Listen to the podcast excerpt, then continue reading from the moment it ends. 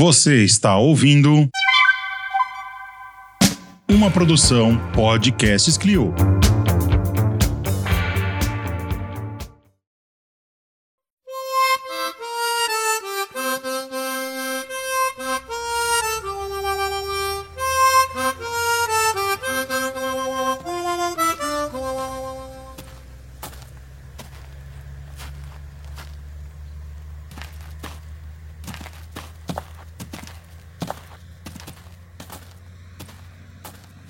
Da Compadecida, o julgamento de alguns canalhas, dentre os quais um sacristão, um padre e um bispo, para exercício da moralidade. Ao escrever essa peça, onde combate o mundanismo, praga de sua igreja, o autor quis ser representado por um palhaço, para indicar que sabe mais do que ninguém, que sua alma é um velho catre e solércia. Ele não tinha o direito de tocar nesse tema, mas ousou fazê-lo, baseado no espírito popular de sua gente, porque acredita que esse povo que sofre é um povo salvo e tem direito a certas intimidades. Alto da Compadecida. Uma história altamente moral, um apelo à misericórdia. Ele diz a misericórdia porque sabe que se fôssemos julgados pela justiça, toda a nação seria condenada.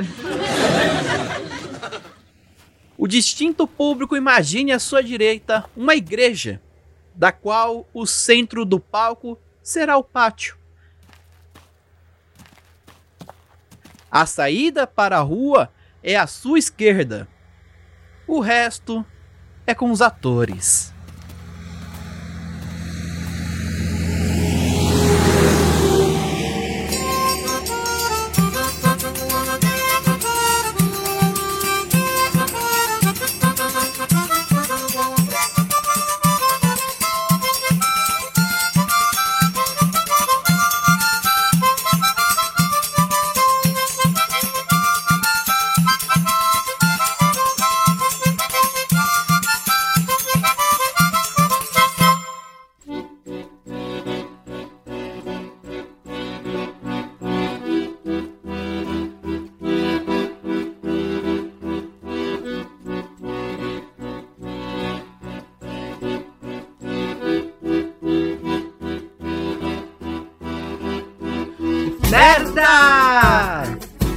Olá, queridos ouvintes, tudo bem com vocês? Estamos começando aqui agora mais um Man Baby Podcast. Isso mesmo, comigo, o Gustavo Nalva e a nossa querida, linda, maravilhosa, grande atriz, ela que ganhou o Oscar na semana passada, tá rica, tá podre de rica. Ela, Amanda Sutério, opa! Olá, pessoal. Quem dera eu tivesse pudo de rica. Nossa, seria uma benção. A gente ia fazer podcast toda semana. Sonho meu, sonho meu. Eu sou a Amanda. Estamos aqui para gravar mais um episódio. Esse episódio tá muito legal, hein? Tô animada. Isso, desde já, já peço desculpas a nossos ouvintes, porque o que acontece? Falhamos no mês de março. É, não rolou o podcast do mês de março e eu peço desculpas também, mas foi por uma boa causa, foi por um bom motivo, né? Que foi eu estar empregada. Agora eu tenho um trabalho que me paga, remunerado. Isso Então, mesmo. Eu tive que é, pegar esse mêsinho aí pra entrar na nova rotina, pra começar a me adaptar à nova rotina. E agora tá tudo certo, então agora a gente não falha mais, né, Gush? Isso. Nós chegamos a gravar, mas deu problema com a gravação, deu problema com a edição, deu problema com tudo. Então a gente falou, quer saber? Foda-se! Alguma entidade superior não quer que isso aconteça. Então, deixe, deixe estar, né? Como diria Paul McCartney no, na, no- na música lá dos Beatles, Let it be. Let it be, let Legibi, legibi, oh legibi. É Donaldo Flisso, é legibi. Lady não era pra ser. Então agora a gente vai desse aqui e a gente pensa como retomar assunto que é bem importante, um assunto bem legal, bem importante do último podcast, mas a gente retoma ele mais pra frente, uma outra, de uma outra maneira. Isso mesmo. Mas hoje vamos focar no nosso podcast hoje. Hoje é um podcast especialíssimo, um podcast top, um podcast que vocês vão sair daqui falando: caramba, que topzera, meu. Querida, top é top. Tchau. Isso se for paulista. se você for de outro estado, talvez você diga outras palavras. Provavelmente. Mas o podcast hoje é sobre teatro de rua.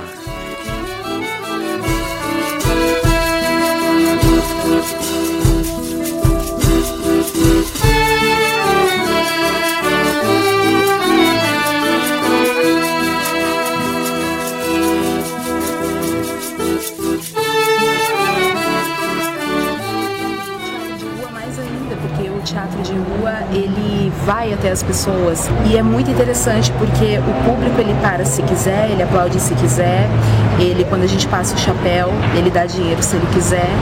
Então acho que a arte de rua é uma arte muito espontânea. Aquela parede que separa entre aspas você do público, ela se rompe porque na rua é, é, tá muito alcance ao alcance das pessoas.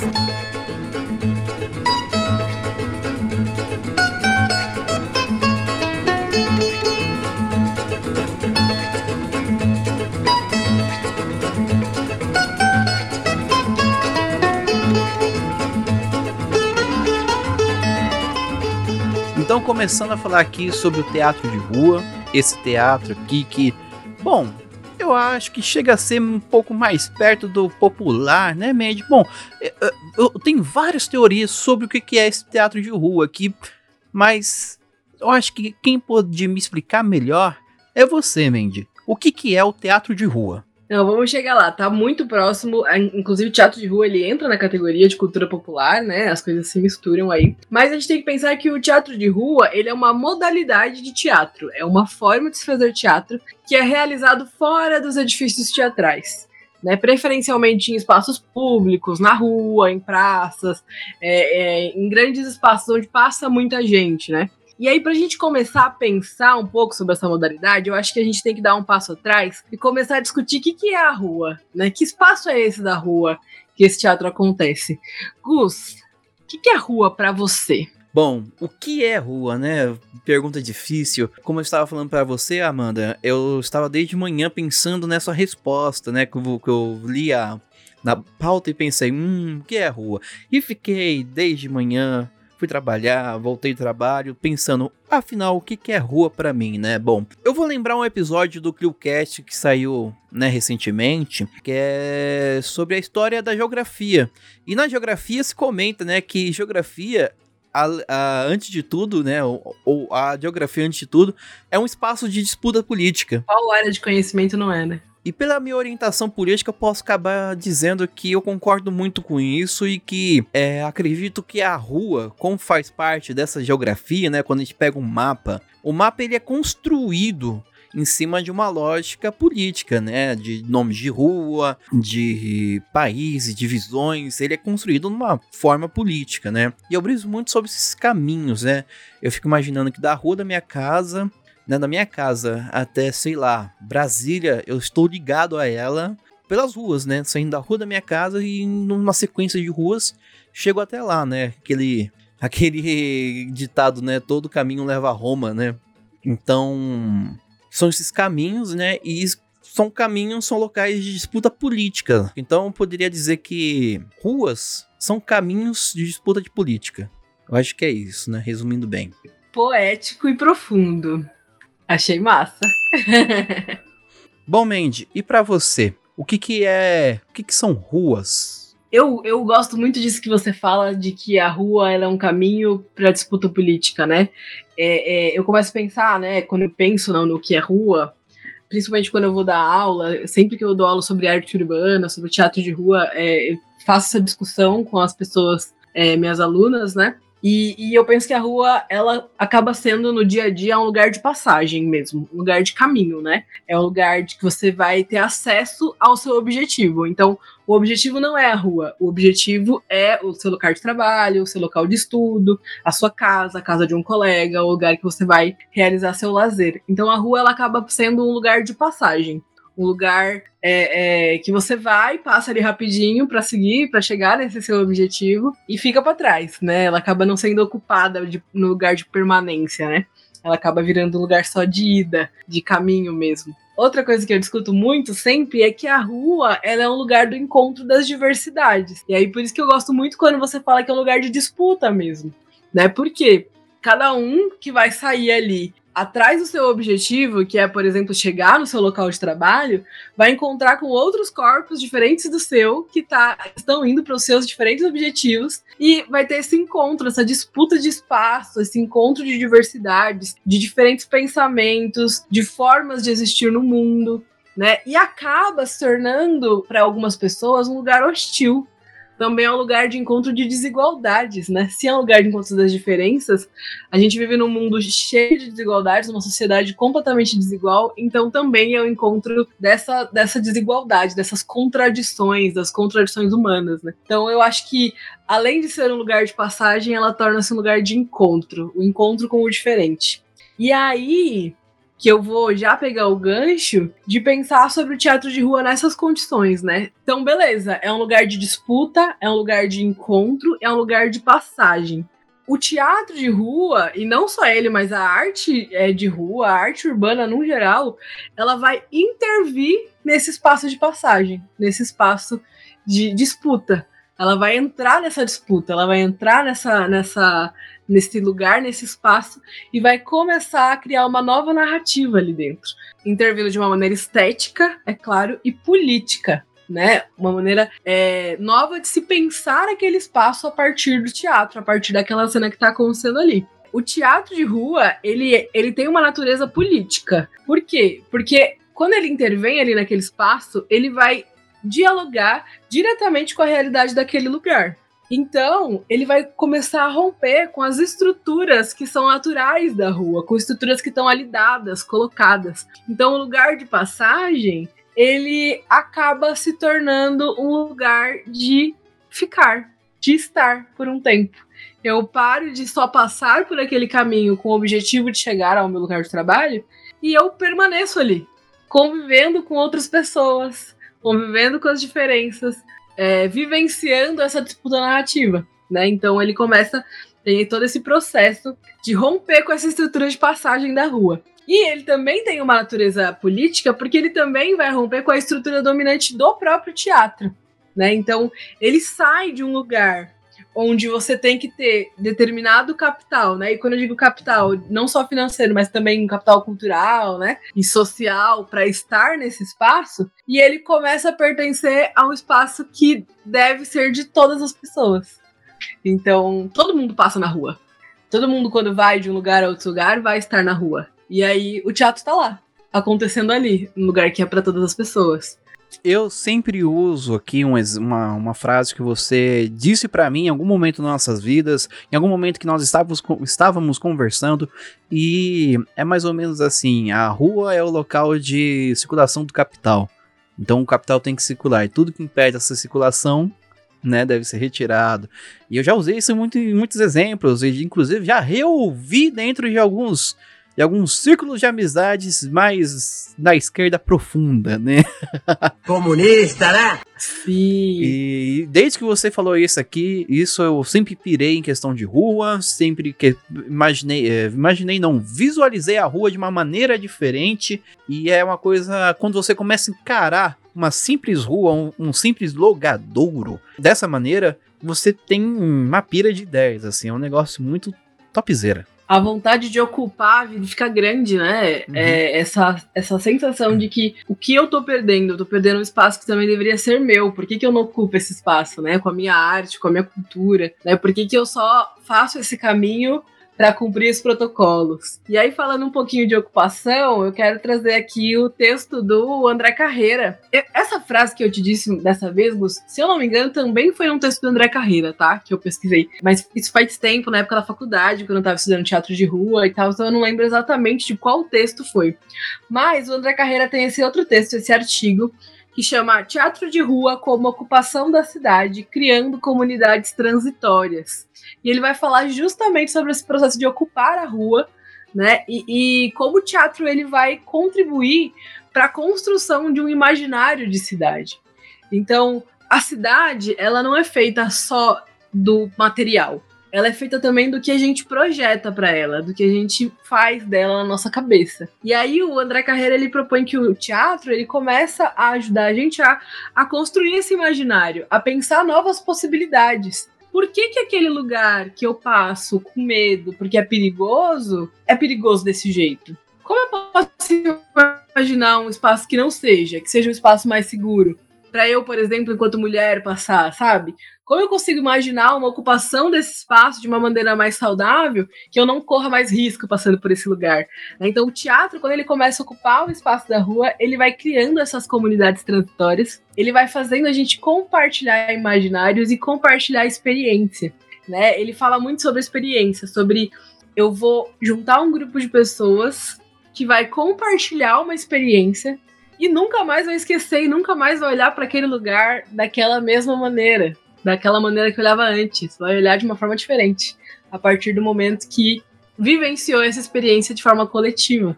E às vezes as pessoas não se conhecem e nunca mais vão se ver na vida. Mas às vezes elas estão sempre ali. Não tem aquela pessoa que você sempre pega o, meu, o ônibus com aquela pessoa? Você não tem a menor ideia de quem ela é, nunca trocou uma ideia, nunca conversou, mas todo dia vocês pegam o mesmo ônibus. Uh, todo dia vocês fazem o mesmo caminho, a mesma trajetória, para os locais de trabalho. E aí vocês vivem uma experiência juntos. E pode até rolar um diálogo ali e começar a rolar uma relação, um pensamento, né? Uma, uma agregação para mudar alguma situação desse caminho que não agrada. Né? Então a gente tem essa experiência aí que vai criar todas essas relações. Bom, você falando aí sobre o André, sobre a produção do André, me fez pensar em algumas coisas aqui, até mesmo do simbolismo da rua, né? A gente sabe que o logador, que o espaço público, que a ocupação pública, né?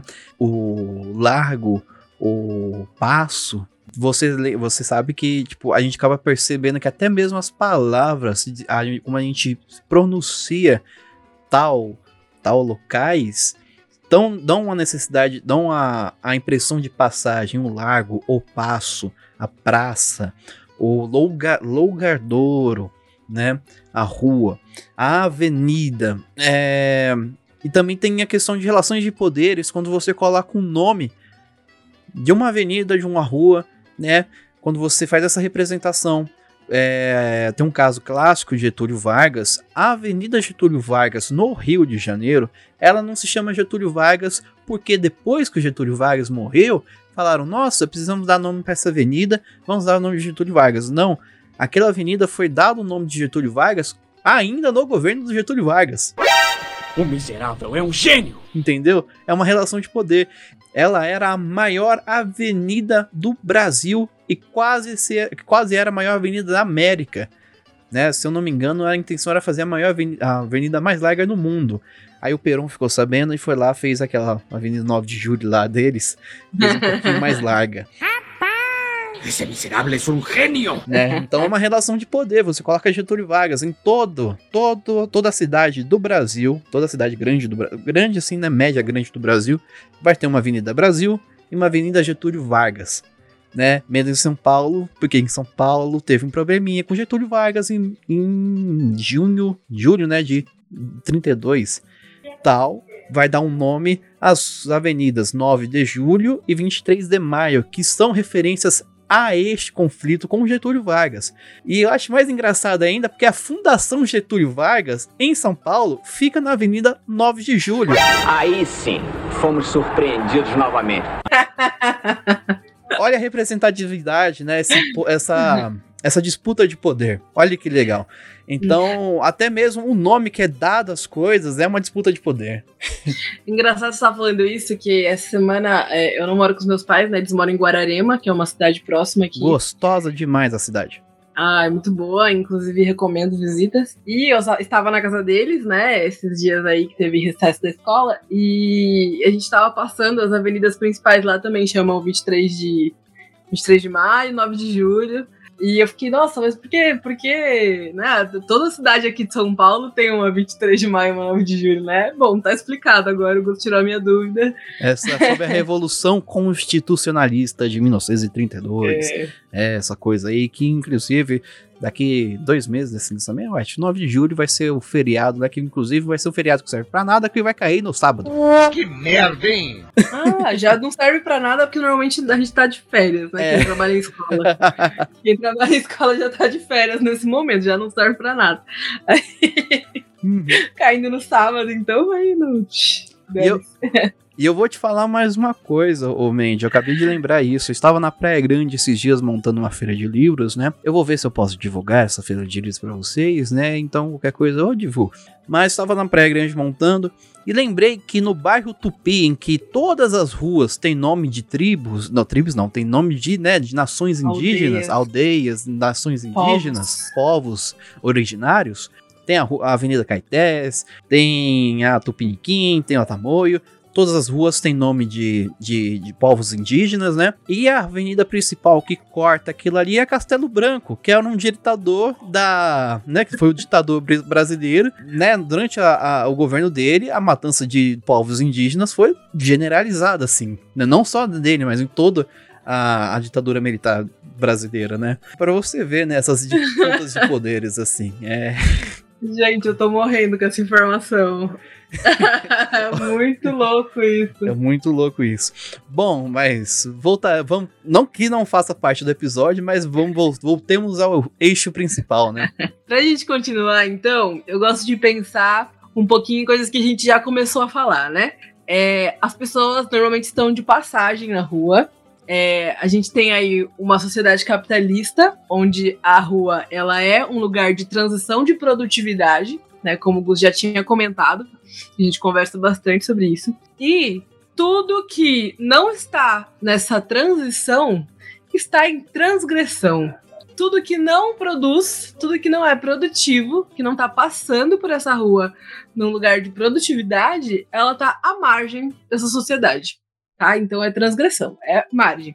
E aí eu gosto muito de pensar, por exemplo, nas pessoas em situação de rua. Por exemplo, na situação da Cracolândia, que a gente teve aí a mudança da Cracolândia, enfim, não, não entendi ainda direito bem essa, esse conflito, ainda estou nesse processo de pesquisar essa nova situação da Cracolândia, mas enfim. É, temos lá pessoas que elas não estão, elas estão à margem das produções capitalistas, e a partir desse momento que elas não são produtivas, elas são desumanizadas. Então, o objetivo do sistema, em momento nenhum, é acolher essas pessoas, é, é oferecer tratamento para essas pessoas, né? Enfim, tentar tirar as pessoas dessa situação. É, mas é sim de eliminar. Acaba. Molha todo mundo, mata todo mundo, extermínio né? De forma escondida, a gente não tem ali uma clareza na ideia de, de extermínio, mas quando a gente pega as ações políticas é, em relação à Cracolândia, é isso, é tirar de onde está, é esconder, é, é, tirar da visão. Então, é, a gente está falando aí desse processo de que é atrapalha. Então, se atrapalha, eu eu desumanizo, eu tiro da minha vista, eu acabo com isso. E aí, quando a gente começa a pensar que o teatro de rua ele vai entrar nesse lugar de atrapalhar a produtividade, porque afinal de contas é um grupo de pessoas que trava uma rua para apresentar um espetáculo, sabe? Que trava um, um espaço público, que vai é, fazer com que as pessoas não circulem mais na velocidade que elas estavam circulando e parem por alguns instantes para assistir um espetáculo, sabe? Então a gente começa a entrar nesse lugar da transgressão do teatro de rua.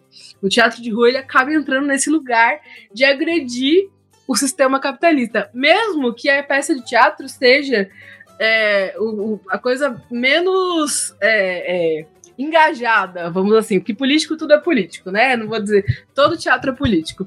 Mas por mais que o texto não seja o texto mais engajado do mundo, assim e tal, seja só o fato de estar na rua já é uma agressão a todo esse sistema, a toda a sociedade, né? Então a gente tem aí esse, essa, esse processo de transgressão do teatro de rua. Só um comentário, Mandy, no que você falou, pegando lá no começo da sua fala aqui, é como a gente tem gatilhos com a fala dos outros, né? Ah, você comentou, comentou sobre pessoas que estão à margem, né? É legal a gente pegar a etimologia das palavras, né? O que que significa as palavras? A margem é quem está, né, à margem, tipo, a margem de um rio, é aquele que não participa do fluxo, né? Então é uma coisa muito interessante a gente pensar isso voltando a falar um pouquinho sobre ruas também, a gente. Eu, eu, eu agora eu já, já né, despiroquei aqui, vou falar das coisas mesmo. É, até mesmo quando a gente fala de rodovias, né? Quando a gente fala que a maioria das rodovias de São Paulo tem nome de, de bandeirante, é porque elas se projetam ao interior, né? Outra, uma outra relação de forças, né? elas se projetam.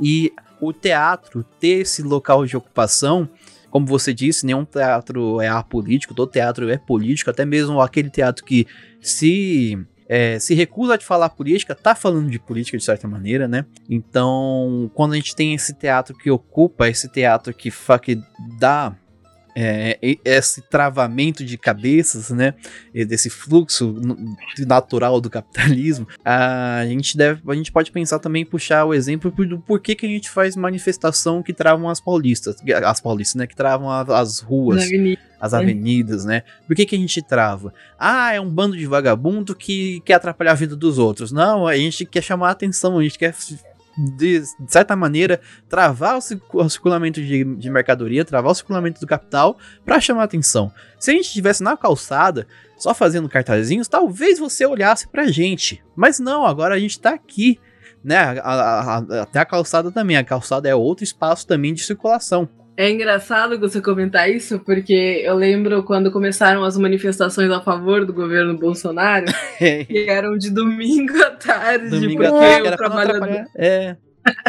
não atrapalha os trabalhadores de verdade que vão durante a semana, né? E aí usam o fim de semana para manifestar. Justamente porque não tinha nenhuma intenção, a intenção era só causar barulho, né? Não tinha intenção nenhuma de realmente criar uma situação de, de ruptura com esse sistema. Muito pelo contrário, tava no fluxo do sistema. Isso mesmo. Então até, né, pra você ver, o cara, as pessoas que são pró-capital, elas pegam 7 de setembro, pegam 1 de maio, pegam um feriado, que é a que eu, ou até o mesmo domingo, né? Que a Paulista ela não abre de domingo normalmente, né? Se você chegar lá com um monte de pessoas na Paulista fazendo manifestação, só vai chegar um policial e perguntar: tá bom, quem que tá liderando a manifestação aí? Dá um nome, beleza, tchau. É, vão ficar olhando ali, né?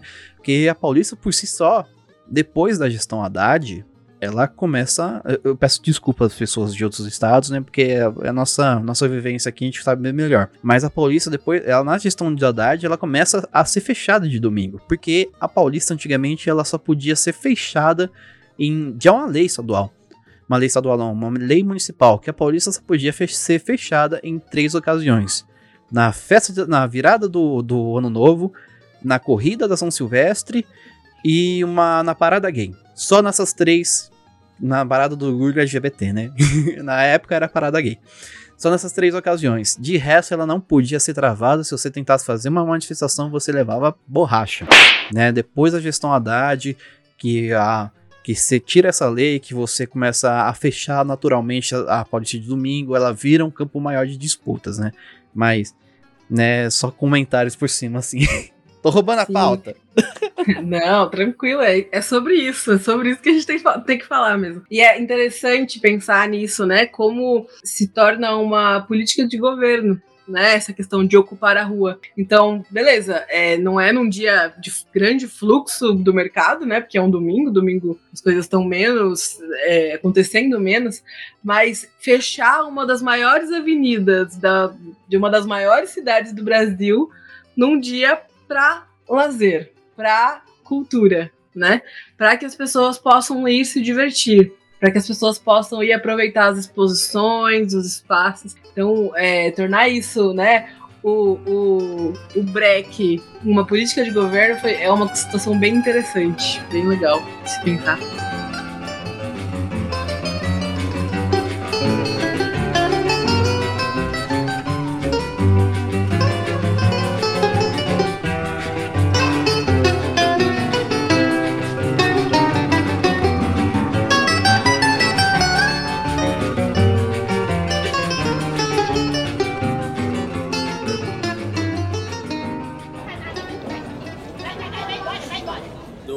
Teatro o edifício que inventa a atividade. A atividade é que pode criar lugares para ela se definir, mas não é, não é, o, não é o prédio que faz a função.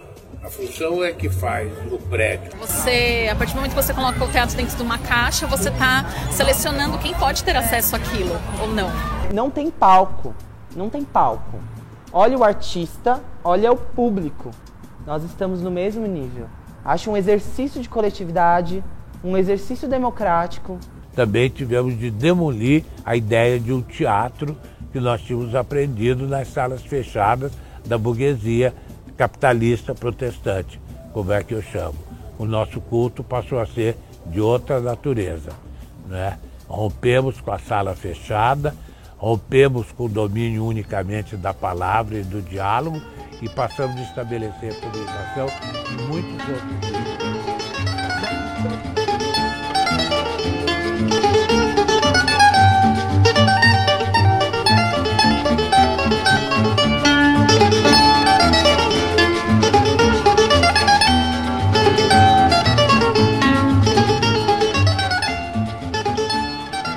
Bom, Mendes, a gente já discutiu bastante sobre rua.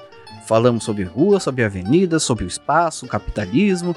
Nós já demos uma, uma, um geralzão das ruas aqui. Eu acho que nós, por conta desse podcast, talvez a gente mude o verbete de rua no, no, no Aurélio, né? Talvez. Pode ser que a gente altere. Mas vamos lá.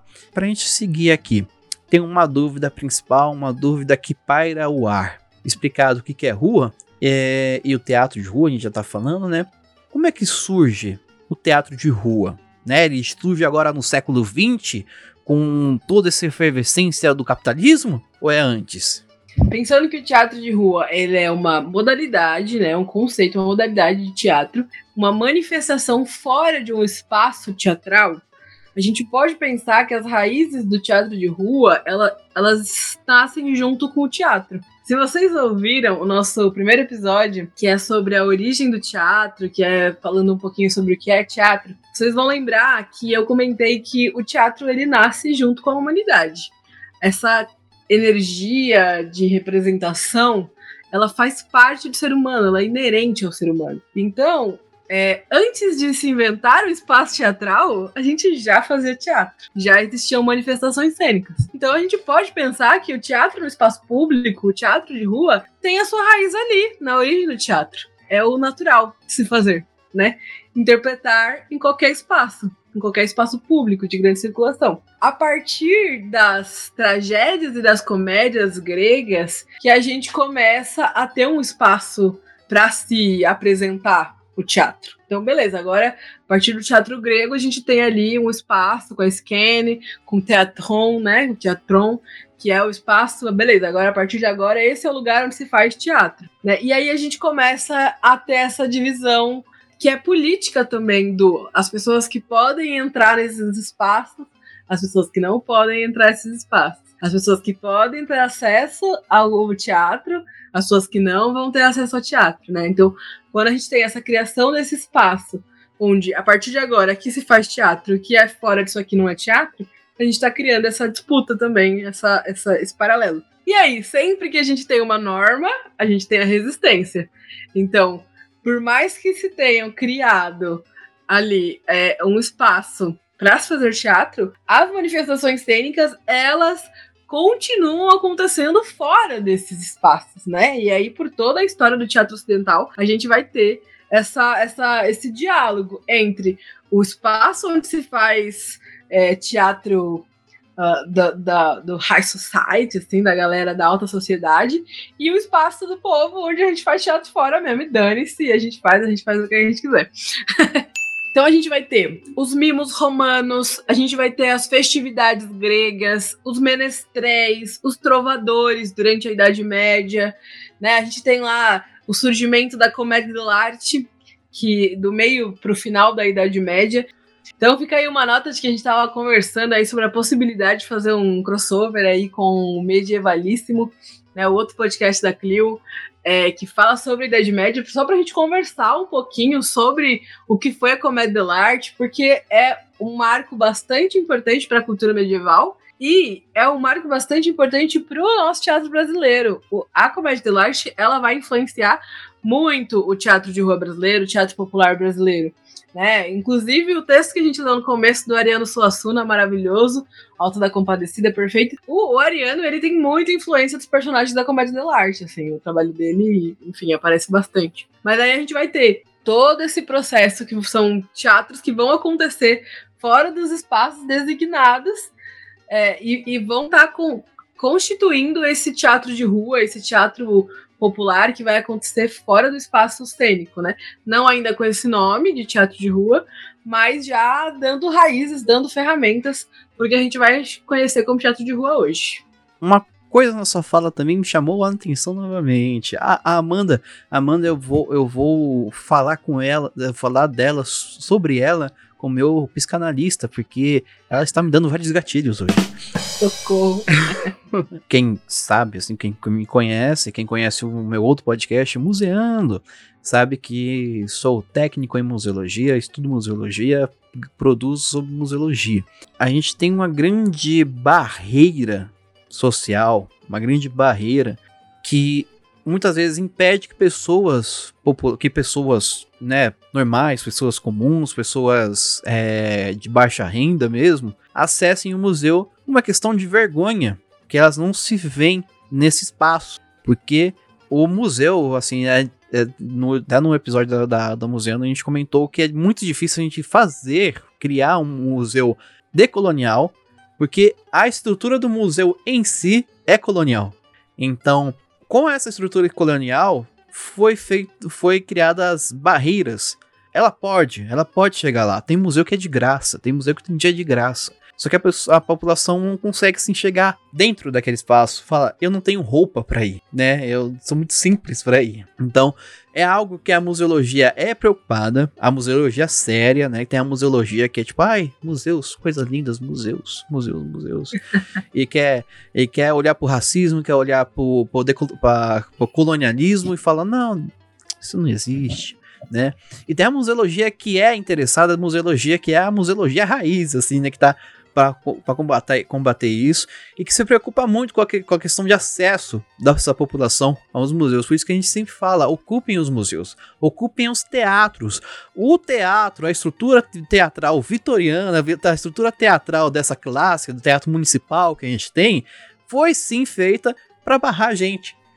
Foi sim feita para exaltar status. Quem tinha mais dinheiro, né? Tinha um camarote do governador, que é o lugar com melhor visão do teatro, mas quem tinha mais dinheiros nesses teatros assim, né, do clássico, teatro municipal, assim, sempre procurava sentar próximo é, ao palco para poder ser visto, né? A pessoa em si não via porcaria nenhuma da peça, uma visão horrível, mas ela estava sendo vista pelas outras pessoas, né?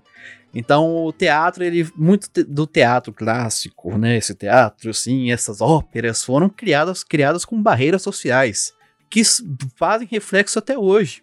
A pessoa só consegue, né? Eu falo por mim mesmo. A gente se sente bem vendo uma peça, ocupando um espaço teatral, quando é uma peça mais one baby, quando é uma peça mais comédia arte, quando é uma, uma peça popular. Quando você tá em uma ópera, você até pensa na roupa que você vai vestir para assistir a ópera. A ópera, né? As pessoas acham que elas não são inteligentes o suficientes para entender uma peça de teatro. Eu já ouvi muito isso. Não, eu não vou não, eu não entendo nada quando eu vou assistir uma peça de teatro. Né? E às vezes é, é, é mais uma, uma barreira social mesmo, de fazerem você acreditar que você não tem informação para isso, sendo que não precisa né? Não tem essa necessidade. Inclusive, uma das grandes preocupações na formação teatral, assim, principalmente a parte da licenciatura, é, é a formação de público. Né, existiram muitos projetos, inclusive, se eu não me engano, foi na época do governo Marta que teve um projeto de formação de público da prefeitura aqui de São Paulo. Ó, a gente falando sobre São Paulo novamente. Desculpa a galera, mas é o que a gente conhece.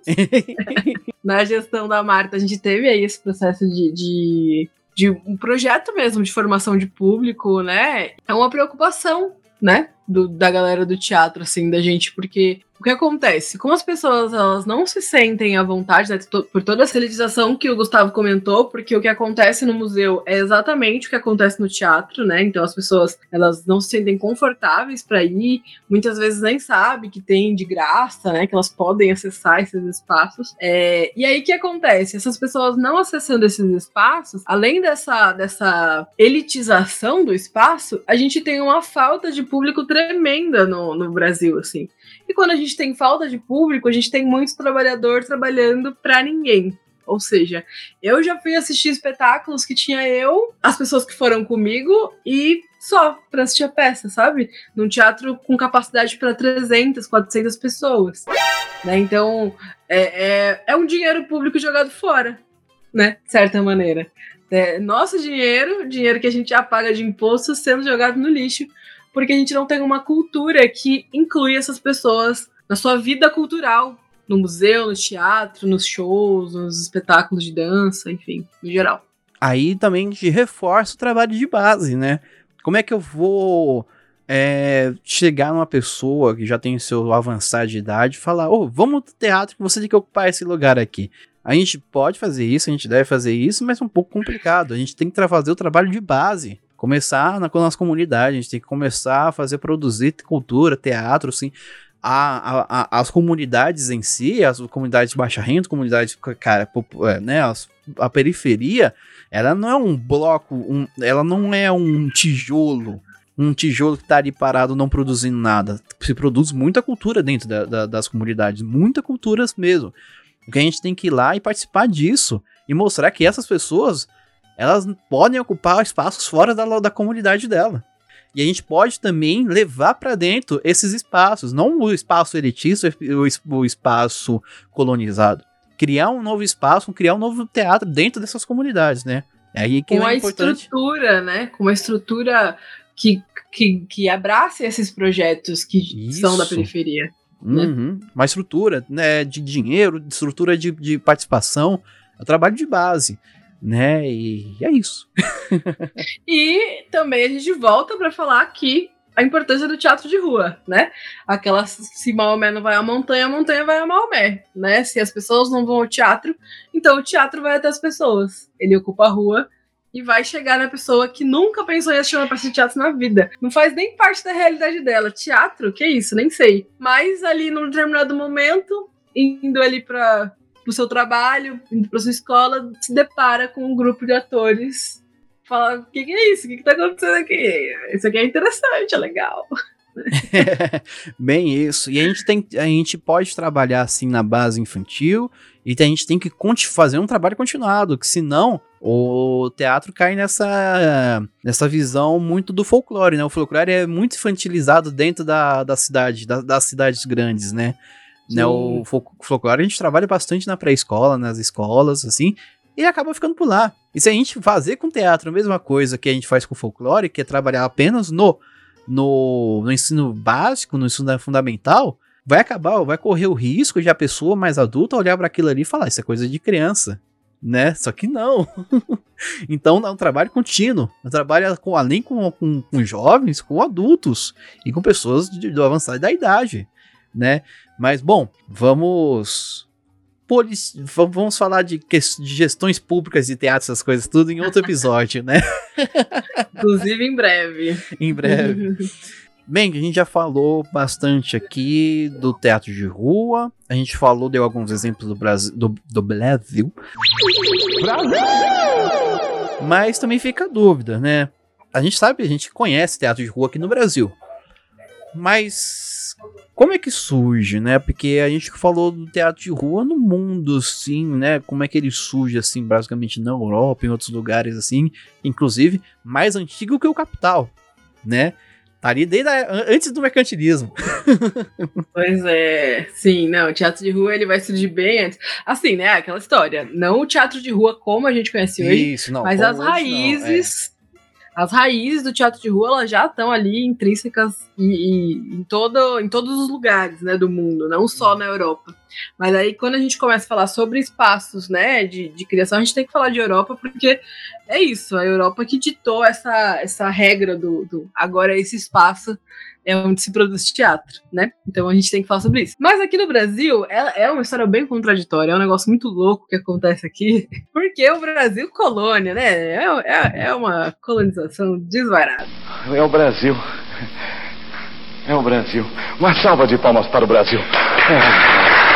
Enfim, a gente tem manifestações é, é, cênicas uh, antes da colonização aqui, e que eu não é, ouso chamar de teatro, porque é isso, o teatro ele é uma designação, uma, uma, um conceito europeu, né? Então, não tem como a gente falar, por exemplo, que os povos indígenas anteriores à colonização faziam teatro, porque não era, seria até um anacronismo, mas é, é, existiam manifestações cênicas, né? De várias culturas de cada um dos povos tinha sua maneira cênica de fazer, com dança, é, enfim, de formas diferentes. É, e quando a gente tem o processo colonizador, a gente vai ter ali o teatro como uma ferramenta de colonização. Olha que coisa boa, né? A gente que ama teatro, quando chega na história do teatro do Brasil, dá vontade de querer morrer.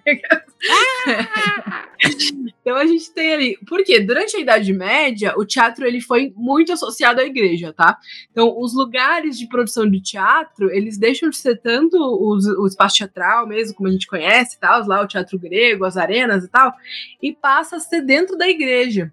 E a igreja começa a usar o teatro como uma forma de ensinar sua doutrina de catequizar as pessoas. É, e aí tem esse teatro dentro da igreja, tem o teatro fora da igreja, que vai ser o teatro popular, que vai ser um teatro mais crítico, né?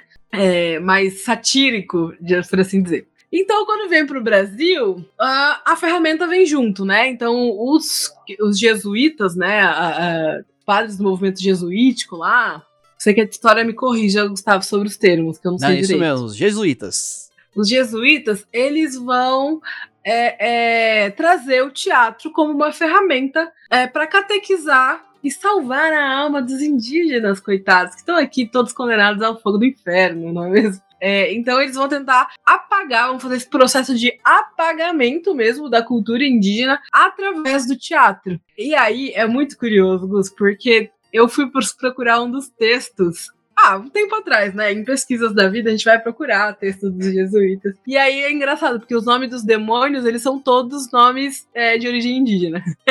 e os santos é São José, é Santo Antônio. Por que será? Então, assim, né? Eles criam toda uma narrativa e começa desde os textos teatrais até a forma como fazer teatro nesse, nessa ideia de apagamento mesmo de, da cultura dos indígenas, né, dos povos indígenas, e de uma, de uma imposição da cultura europeia. Por que, que, a gente fala dos jesuítas? Porque, primeiro, né, quando a gente chega aqui no, no, no, Brasil Colônia, inicialmente, não tem nenhum edifício teatral, não tem nenhum espaço, né? Começam a se levantar igrejas. Então, o único espaço para se fazer teatro é nos espaços públicos, nos espaços comuns, né? Então começa-se aí fazer um, uma espécie de teatro de rua, entre muitas aspas, né? E aí tem que pensar também que é, existia ali uma tentativa dos jesuítas de atingir o máximo de pessoas possíveis, porque eles queriam catequizar não só as pessoas indígenas, tá, gente, mas também os colonos que vinham para cá, né? As pessoas que vinham para cá colonizar e suas famílias. Então, para atingir o máximo de pessoas possíveis, se fazia o, o, os teatros nesses espaços públicos, né? Então, então a gente tem ali é, essa ocupação do espaço público. E aí começam as misturas, né? Porque aí a gente tem os povos indígenas que já estavam aqui e tinham as suas representações cênicas. Aí vem os portugueses, os colonizadores, chegam e trazem seu teatro.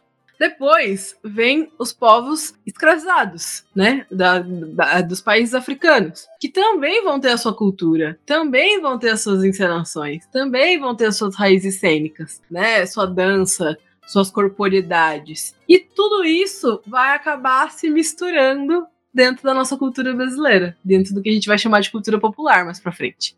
Né? Então essas coisas elas vão se misturando e vão criando movimentos. E aí nasce cavalo marinho, por exemplo, nasce o maracatu, nasce uma série de a, a festa do boi, né? Uma série de, de movimentações cênicas, artísticas, culturais que são que vão para a rua, que acontecem na rua e que são uma mistura das histórias contadas por esses três povos diferentes, né? Um sincretismo aí de culturas. Essa mistura mesmo de, de, de das diferentes culturas populares que vão originar a nossa cultura popular brasileira, né? E essas manifestações até hoje, a maior parte delas acontece nos espaços públicos, né? Então a gente tem a Reisada, que é a festa do, dos Reis Magos, né? Lá em 6 de, de janeiro, que é uma mistureba de, de culturas, né? E, e, que acontece na rua. A gente tem a Congada, que é a festa para o rei, o rei e rainha do Congo, né? Enfim, uh, que vem da, da tradição do Congo na África e tal, e também acontece na rua. Então a gente vai ter várias dessas manifestações culturais que vão ser cênicas,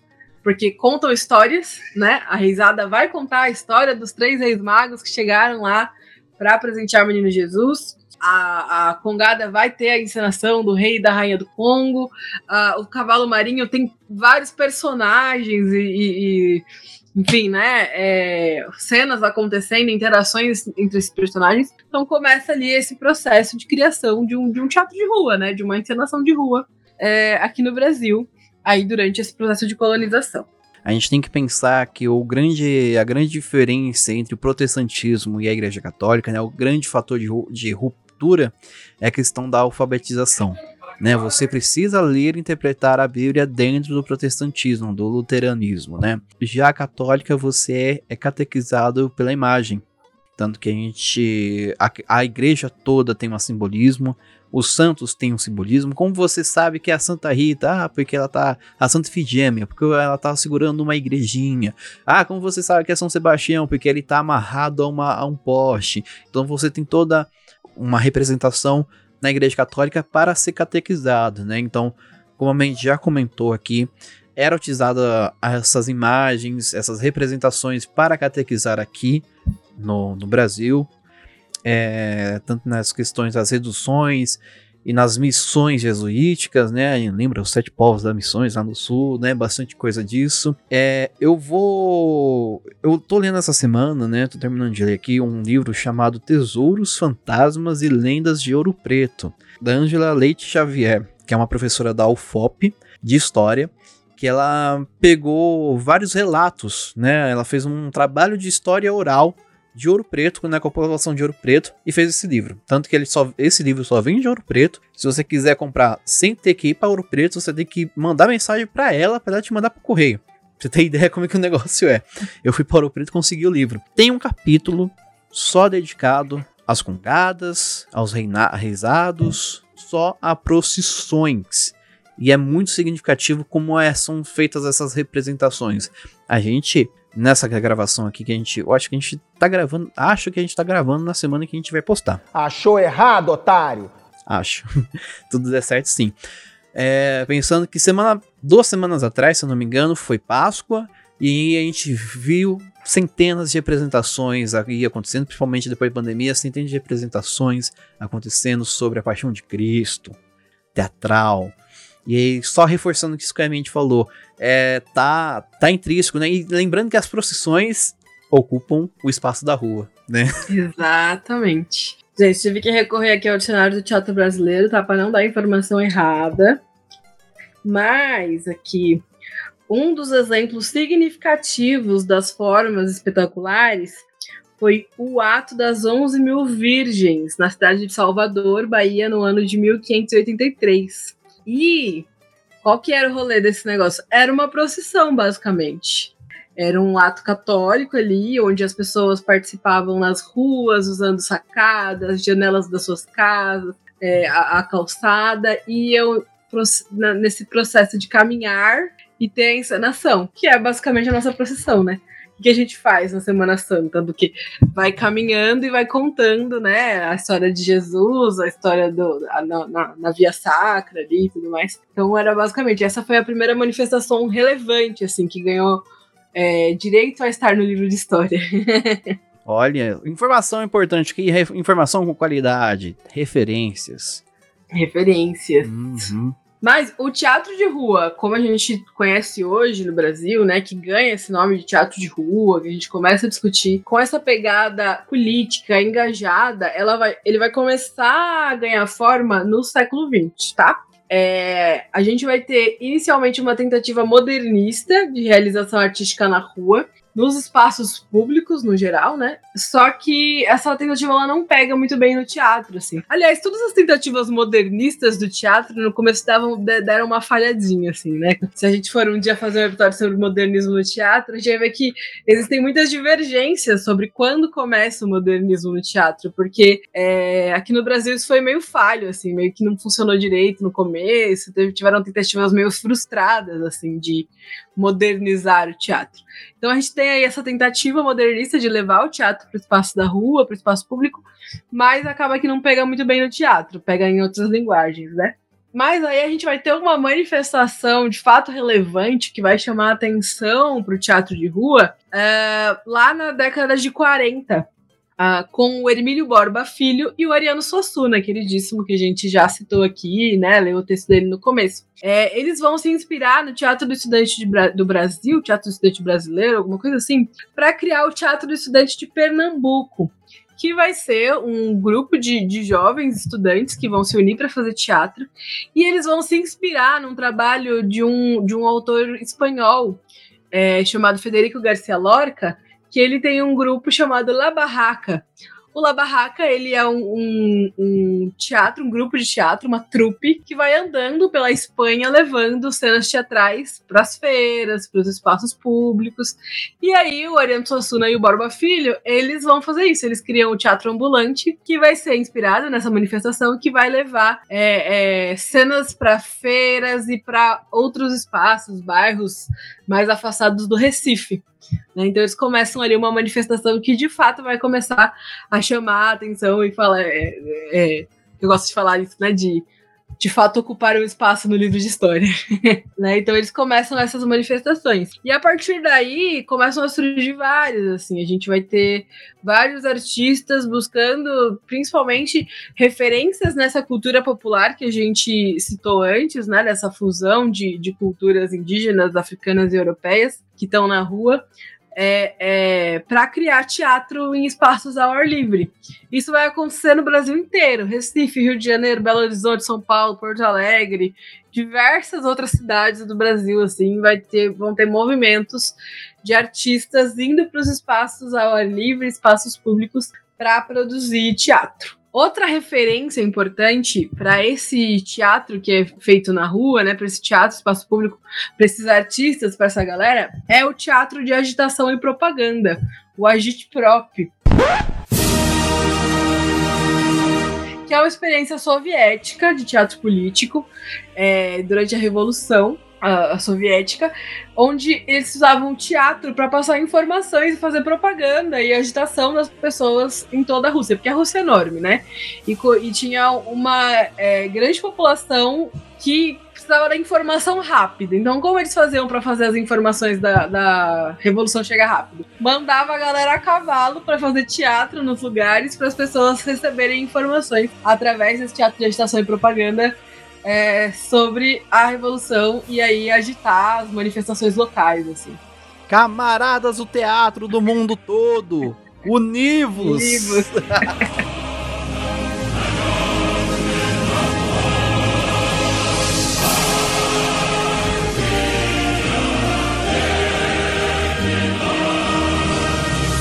Comunista, né? É sobre isso. E aí, esse teatro de agitação e propaganda, ele vai ser também é, uma grande referência para esses grupos de teatro, para esses artistas do século XX aí, da galera dos anos 40, 50 e 60, para a produção de teatro de rua. E aí, bom, tudo que é bom no Brasil acaba durante a ditadura militar, não é mesmo? tudo são flores. então a gente vai ter aí o golpe militar e aí a gente vai ter uma pausa desses movimentos por causa da, da censura, né? Basicamente. Se a galera ocupasse a rua, era censurado, era, enfim, tinha todas as questões que a gente já conversa sempre de como foi a ditadura. Então essa galera deu uma parada de ir pra rua aí, não podia, ficaram impedidos até os anos 70. Porque aí nos anos 70, alguns artistas vão começar a ver esse teatro como uma forma de resistir à ditadura. Então, beleza, a gente já ficou sendo é, é, massacrado por essa ditadura aí todos esses anos, é, é, não podendo produzir nossa, nosso teatro, ou quando produz nosso teatro dentro dos espaços, tendo que passar pelos olhos da censura, né? É, enfim, várias situações que, que aconteceram, galera sendo torturada, gente apanhando dentro do teatro, a galera da, da os militares entrando dentro do teatro e espancando elenco sem nem perguntar antes o que eles estavam fazendo ali, né? E aí é, começa a ter esse movimento de volta para a rua como uma forma de resistir à ditadura militar. Né? E aí vão surgir vários, vários, vários grupos nos anos 70 de teatro de rua, que vão começar a pesquisar essa linguagem, o teatro de rua como uma linguagem, né? É, pesquisar mesmo, entender como é que funciona esse teatro na rua, como a gente pode usar ele como um lugar de resistência alguns nomes importantes do, da história do teatro de rua é, é, são o Tá na Rua, que é um grupo do Rio de Janeiro fundado por Amir Haddad. É, a gente tem o Vento Forte, fundado pelo Ilu Kugrili. Tem o grupo de teatro Mambembe, aí ó, de onde vem a referência do nosso nome. Grupo de teatro Mambembe aqui em São Paulo, liderado por Carlos Alberto Manfredini. No Sergipe, a gente tem o Imbuaça, que é liderado pelo Lindolfo Amaral. Enfim, se eu for falar todos, a gente vai ficar aqui mais quatro episódios falando. São muitos os grupos que surgem nos anos 70 nesse processo é, de, de resistir mesmo à ditadura militar e começar a ocupar as ruas novamente. Aí nos anos 80, a gente vai ter mais alguns grupos bem importantes e alguns desses grupos estão em funcionamento até hoje, tá, gente? Uh, se eu não tô enganada, posso estar tá falando besteira, mas o Tá Na Rua ainda tem elenco. O Grupo Galpão, eu tenho certeza, eles estão lançando coisa até hoje, assim. O Grupo Galpão vai surgir nos anos 80, lá em Belo Horizonte. Uh, a tribo Tribo de Atuantes, ó nós aqui outra vez, que surge lá em Porto Alegre. E a gente tem também, uh, enfim, vários são vários grupos que vão surgindo aí pelo Brasil afora é, é, e produzindo esse teatro de rua, pesquisando a linguagem do teatro de rua. Passa, deixa de ser apenas agora um teatro é, feito na rua e começa a adotar uma linguagem própria. Um jeito próprio de se fazer teatro, levando em consideração a rua. Mendy arrasou aqui, conseguiu tratar do século XX em apenas dois minutos. Assim, foi matou a, matou a pau, vai ali, passa no cantinho e pega o seu diploma de história, que aí agora você está graduada. Mas é, é, é, basicamente isso, né? Você vê que a gente. Que golpe. Que golpe a gente sofre em 64, literalmente. E como que essa resistência também vem do teatro, né? É, gente, eu, eu, eu, sei que a intenção do, do, do pessoal do, do Irmão de Jorel é, na hora de fazer o pai do irmão de Jurel ser um cara de teatro, fazer uma peça subversiva na época que os palhaços estavam no poder. Gente, não, tipo assim, não é a intenção deles de zombar, tá? É só uma simplificação infantil daquilo ali. Tem toda uma carga política por trás daquilo ali. Do pai fazer teatro de, né, subversivo na, na ditadura, assim. né? Porque o teatro é um, é um campo de. Se não fosse um campo de, de fazer política atuante, os soviéticos, os soviéticos não estavam lá, né? A gente Exato. até brinca que hoje. A gente brinca, né? Que se a Revolução Russa fosse hoje, o Lenin certamente teria um canal no TikTok. sem dúvida, sem dúvida nenhuma. Primeiro ele ia começar com um canal no YouTube, aí ele ia migrando, ele ia ter um IGTV, agora teria o TikTok.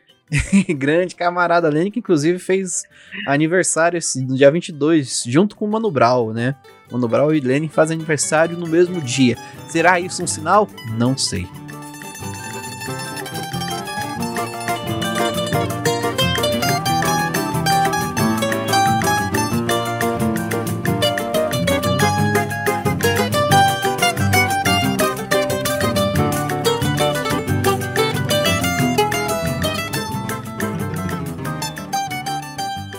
A arte foi e sempre será a arma mais poderosa na luta contra a repressão.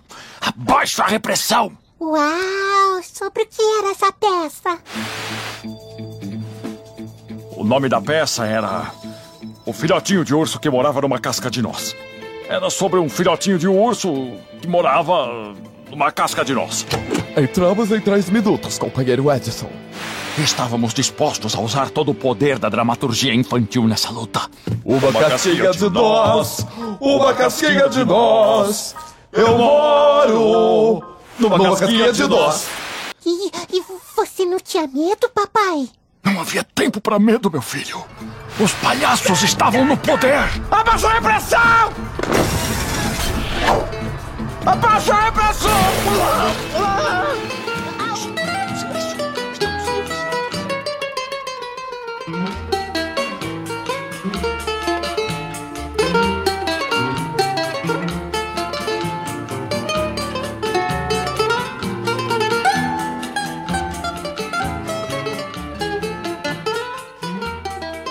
Mas vamos lá. É, bom, pensando nisso tudo, né? Qual que é a diferença estética entre um teatro feito na rua e o teatro feito a quatro paredes, no palco, com ar-condicionado bonitinho? Acho que a principal diferença para a gente começar a pensar as modalidades é que é, existe uma, uma ruptura da relação entre palco e plateia, palco e público né? Ah, ah, nos teatros, nos espaços, a gente normalmente tem bem delimitadinho, né? Lógico que hoje, quando a gente fala de teatro contemporâneo, existem subversões, né? A gente é, começa a pensar que, enfim, existem muitas formas de se fazer teatro. Inclusive, fui assistir uns alunos meus, uns ex-alunos meus fazendo teatro, e uh, eles, o público ficava dentro do palco, né? Sentado no, no em mesinhas de bar, assim, a peça acontecer dentro de um bar, então é, existe essa subversão. Mas ainda, ainda assim existe uma separação entre o que é público, o que é o, o, o as pessoas que estão assistindo e as pessoas que estão produzindo teatro, né? O, o palco ali, os atores. Quando a gente vai falar sobre um teatro feito na rua, essa divisão ela some, ela desaparece, né? Porque não existe uma delimitação. As pessoas passam no meio da cena, as pessoas interagem com os atores, interagem com o que está acontecendo. Isso tem uma mudança estética muito grande. Por quê? Porque a partir desse momento, o ator ele tem que estar tá 100% mais presente. Começa por aí. Ele tem que estar tá 100% é, receptivo a interagir com aquelas pessoas muito mais aberto a improvisações, a jogar com o que o público dá, né? E isso vão causando mudanças estéticas e técnicas também, né? Uh, por exemplo, o ator ele não pode mais se esconder, trocar de figurino e voltar. Porque não tem onde se esconder. a rua tá ali, tá 100%. Vai ter, qualquer lugar que ele for, vai ter alguém olhando ele. Então, é, se desenvolvem técnicas né, é, de permanência no espaço, né, de fazer tudo ali aos olhos do público. É lógico que isso não surge com teatro de rua, tá, gente? Mas no teatro de rua a gente vai usar muito uma coisa que a gente chama de é, convenção. Convenciona-se com o público que a partir de agora essa caneta é uma vassoura convenciona-se com o público que quando eu boto o chapéu eu sou um personagem, quando eu tiro o chapéu eu já não sou mais, sou outro, sabe? Então existe aí, a gente começa a usar bastante o teatro de convenção, que é uma coisa muito utilizada, tá, gente? A convenção, ela tá sempre na história do teatro, mas é muito utilizado. E aí a gente começa a fugir do realismo, né? Então, se a gente vai usar teatro de convenção, onde uma caneta pode ser uma vassoura e um chapéu define o personagem, a gente está fugindo do teatro realista. Por que, que a gente tá fugindo? Porque o realismo ele não tem lugar na rua, gente. É, é pro teatro ser visto, para ele ser notado, ele precisa ter um contraste com a realidade. Se tiver acontecendo de forma realista, é só mais uma pessoa na rua varrendo o chão. Não tem absolutamente nada de novo nisso. Ninguém vai parar, direcionar o seu olhar e, e, falar: olha, tem uma pessoa varrendo a, a, a, o chão ali. Mas se a vassoura for gigante, amarela com bolinhas vermelhas, aí, opa, tem uma coisa estranha ali, né? Então existe o um contraste ali com essa realidade. É, e aí eu preciso de muitas cores, de muitas texturas, uma expressão muito maior, né? Quando a gente, por exemplo, fala sobre a diferença entre atuação para cinema e atuação para teatro, uma das primeiras coisas citadas é a questão da expressão, né? Dentro do palco, a gente precisa de muito mais expressão do que precisa de frente para uma câmera. É, de frente para a câmera, a expressão pode ser menor. Quando a gente fala de um teatro feito na rua, então, a expressão é maior ainda, tem que ser muito maior. Porque as pessoas precisam ver de longe, precisa se destacar do que está acontecendo ali na rotina do dia a dia.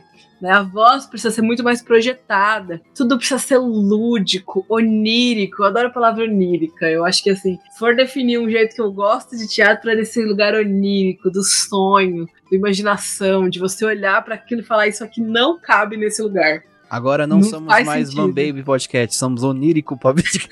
Mentira, Man Baby é muito bom.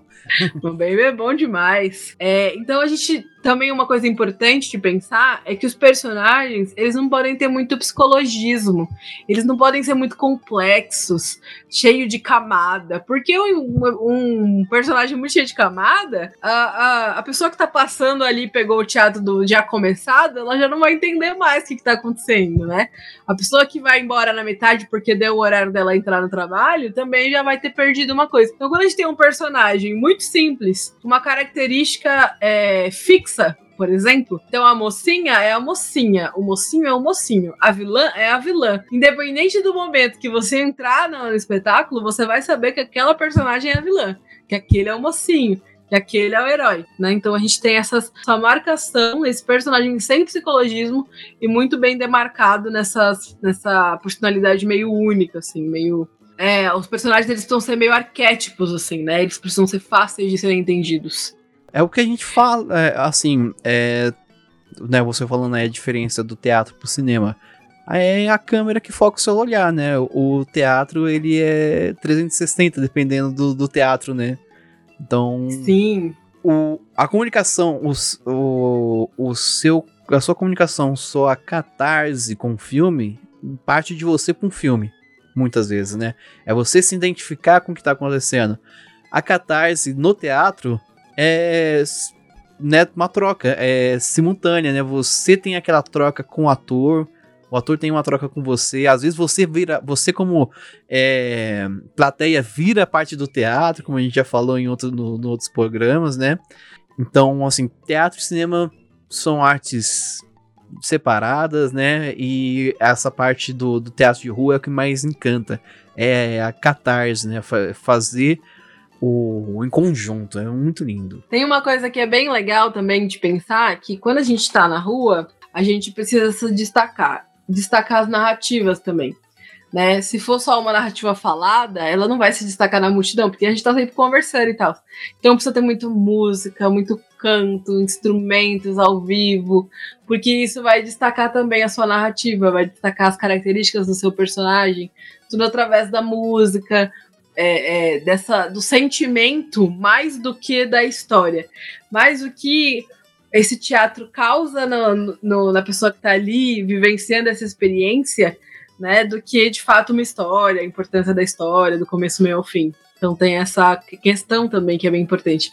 E aí recorrer a recursos como perna de pau, a grandes coros, né? Tudo isso vai causar essa essa catarse mesmo, esse essa sensação de olhar para aquilo e falar, caramba, isso é grande, caramba, isso é lúdico, isso é diferente do que eu tô acostumada a ver. E aí eu acabo entrando na onda, no jogo, né, do, é, e, a, e, aquela simbiose do teatro com o circo, né? O teatro brasileiro com o circo. É coisa linda. Sim, sim eu amo. Ai, circo teatro. Vamos fazer um episódio sobre circo teatro, Gusti? Vamos, vamos fazer. eu acho que como somos brasileiros e por muito tempo a maior diversão das cidades do interior, São, do interior do Brasil era o circo, e dentro do circo tinha teatro, então a gente tinha que fazer um, um episódio só sobre circo e teatro. Né? Fica vamos, aí. Vamos fazer. Tem muita coisa boa. E aí, só para encerrar, então, pensando ainda nessas características do teatro de rua, né? Características estéticas. A rua, ela é determinante. Ela é um recurso determinante. Ela vira um cenário, ela vira uma plataforma de criação, né? Então, o teatro ele tá sempre em diálogo com a arquitetura do lugar, é, com as pessoas, com as roupas que as pessoas estão usando, com o lixo, com os carros e com tudo mais que coabita esse espaço de encontro de disputa. Né? Então, acho que essa é uma das principais características do teatro de rua. É um teatro dialógico, que está em diálogo sempre ali com o ambiente. E é legal você falar isso, que nas minhas indicações, enquanto, inclusive, eu acho que você viu enquanto eu o, o, cachorro tá latindo, gente, porque foi gol, o gol do Corinthians. Corinthians! Po, podcast de guerrilha é isso. podcast de guerrilha é isso. Bom, é... enquanto você falava sobre essa parte final aqui, sobre o nosso teatro de rua ou ocupação do espaço, eu coloquei dois grupos aqui nas recomendações né, na minha, da minha parte que fazem bastante isso. Vamos para encerrar o nosso episódio por aqui. Você acha que precisa falar alguma coisa? Você acha interessante comentar algo? Ah, eu acho que eu já falei bastante nesse episódio, assim. Eu convido vocês a pesquisarem mais, sempre, né? Lerem mais sobre teatro de rua, conhecerem mais é, é, grupos, pessoas que falam sobre. E convido a todos, todas e todes a pararem e assistirem uma peça de teatro quando cruzarem com uma. Quando o teatro atravessar o seu caminho, dê uma pausa. Assiste um trechinho, um pedacinho. Vê o que, que aquilo te causa, o que, que te faz sentir. Acho que é importante. Gente, é isso. Hoje conversamos sobre teatro de rua. E perde pedimos perdão mais uma vez por ter falhado no último mês, mas voltaremos com força total e discutindo assuntos interessantíssimos que vão fazer você ficar preso a este podcast. Prometemos que no mês que vem, no fim do mês que vem, na sexta-feira, na última sexta-feira do mês que vem, terá um episódio aqui para vocês ouvirem e se deleitarem com o teatro, com o teatro. É isso. Bom, agradeço muito por terem ouvido aqui e agora a gente vai fazer nossas indicações.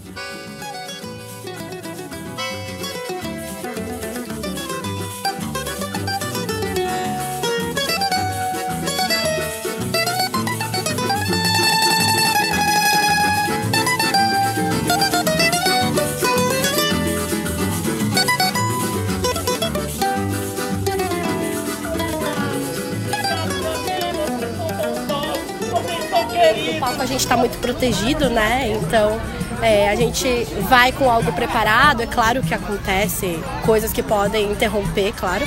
Mas na rua é, a gente vem preparado para isso e é bom que aconteça. A gente joga com o espaço, uma coisa que o palco protege a gente, né? E a rua a gente está completamente aberto às energias da rua, às intervenções. A primeira coisa que a gente ouve quando vai para um teatro fechado é: por favor, desliguem os seus celulares e o teatro de rua não pede isso, né? O teatro de rua não quer, não deseja uma pública ou um público formatado. Se alguém está filmando um teatro de rua que a gente está fazendo no momento, a pessoa para e começa a filmar. Isso pra gente é ótimo, porque se filmou é porque viu coisa importante, é porque é porque quer mostrar isso para alguém e anunciar uma outra possibilidade de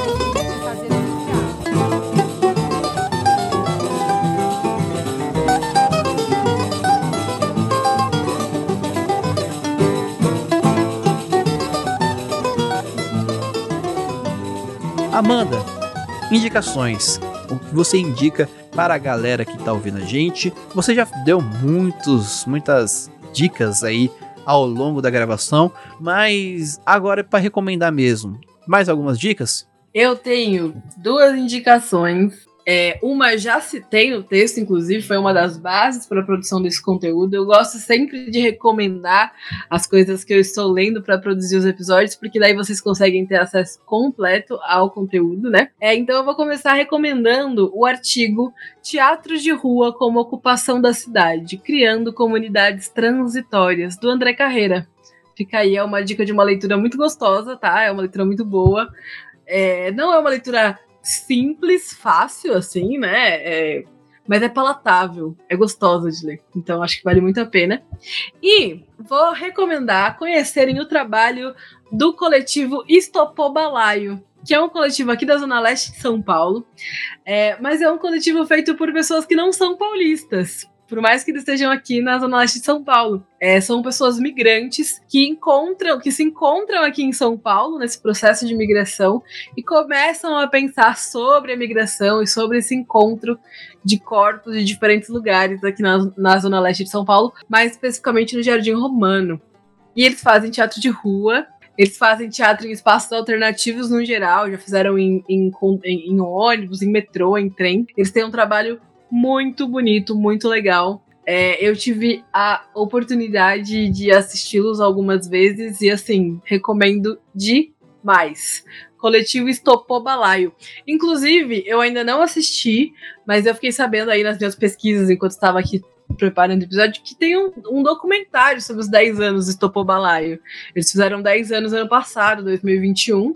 É, e tem um documentário, então acho que vale a pena dar uma assistidinha, conhecer o trabalho deles melhor.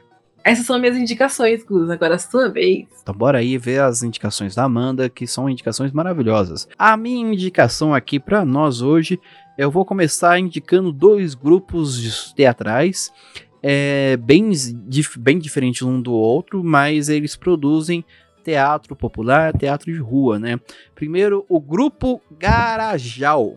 Grupo Garajal é um grupo teatral de circo, palhaçaria e cultura popular da cidade de Maracanaú, no Ceará. É, tem um Instagram deles, eles fazem teatro de rua, é o Teatro Raiz Brasileiro, teatro lindo demais. É, eles são um grupo tão bem atuantes, né?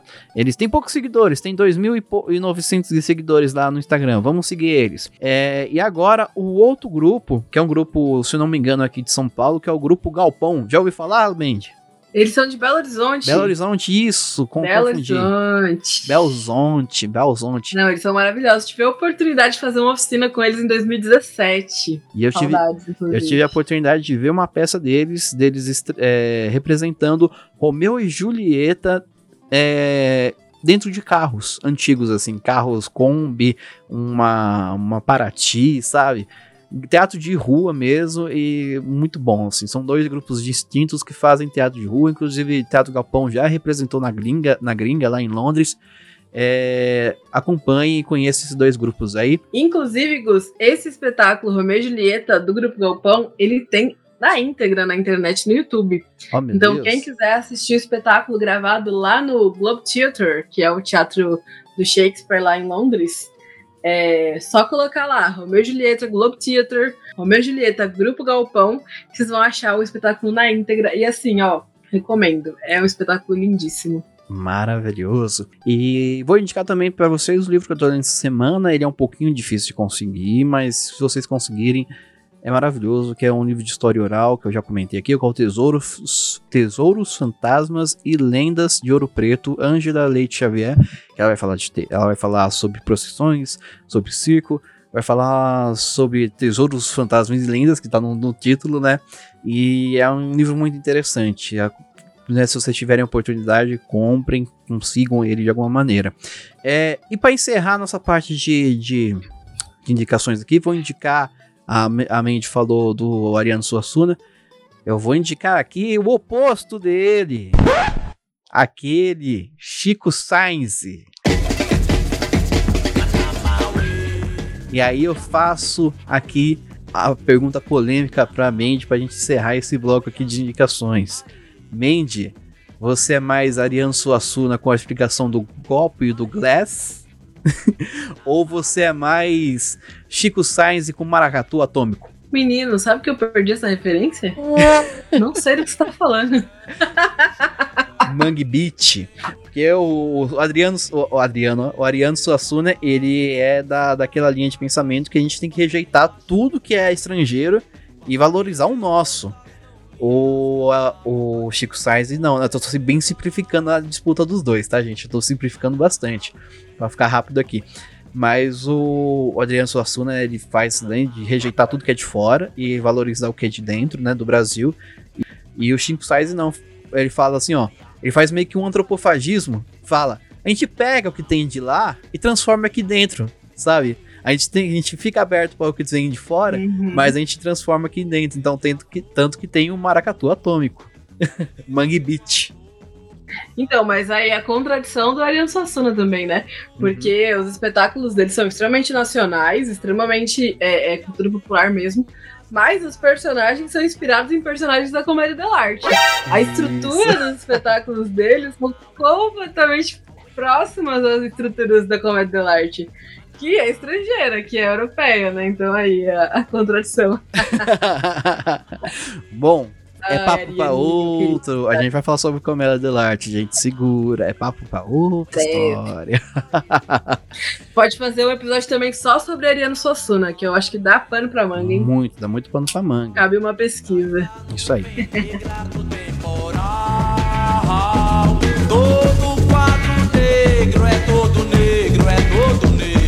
eu estendo o seu nome.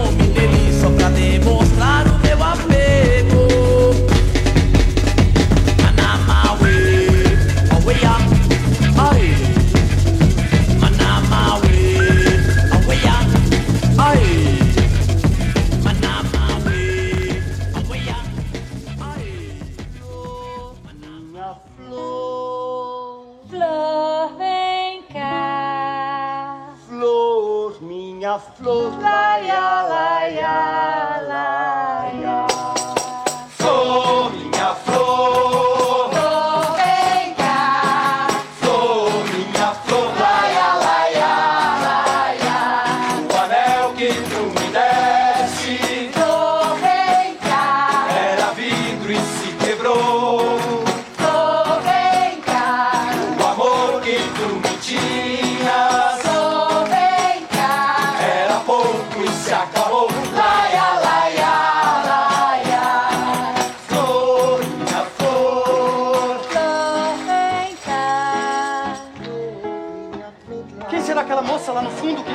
Cavaleiro agora? Oh, ela ensina as luzes a brilhar. Dir-se-ia que pende da face da noite, como o brinco da orelha de um etíope. Ela é pura demais para ser conquistada, mas é bela demais para não ser amada. A minha mão se purificará tocando a sua mão. Coração, coração, tu já terás amado alguma vez? Oh não, os meus olhos o negam com firmeza. Pela primeira vez, vejo a beleza. Flor, minha flor.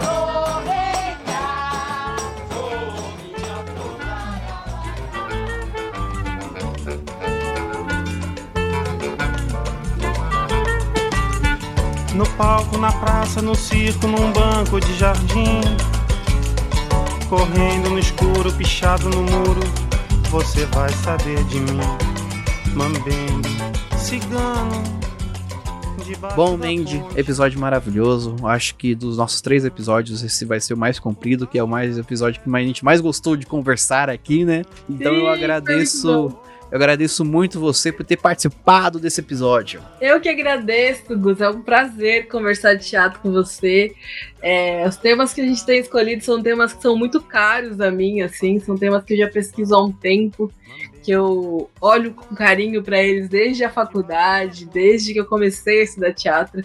Então, tá sendo muito divertido poder colocar as ideias no papel, assim, transformar isso num conteúdo a ser ouvido, escutado pelos nossos ouvintes. Está sendo uma experiência boa. Espero que esteja sendo uma experiência boa para as pessoas que estão ouvindo a gente também. Certeza, certeza que vai ser uma experiência boa para todos que estão ouvindo aqui. Então, eu agradeço muito você que ouviu. Então, fecham-se as cortinas. Mas o espetáculo continua. Cantando na boca do povo. Cantando.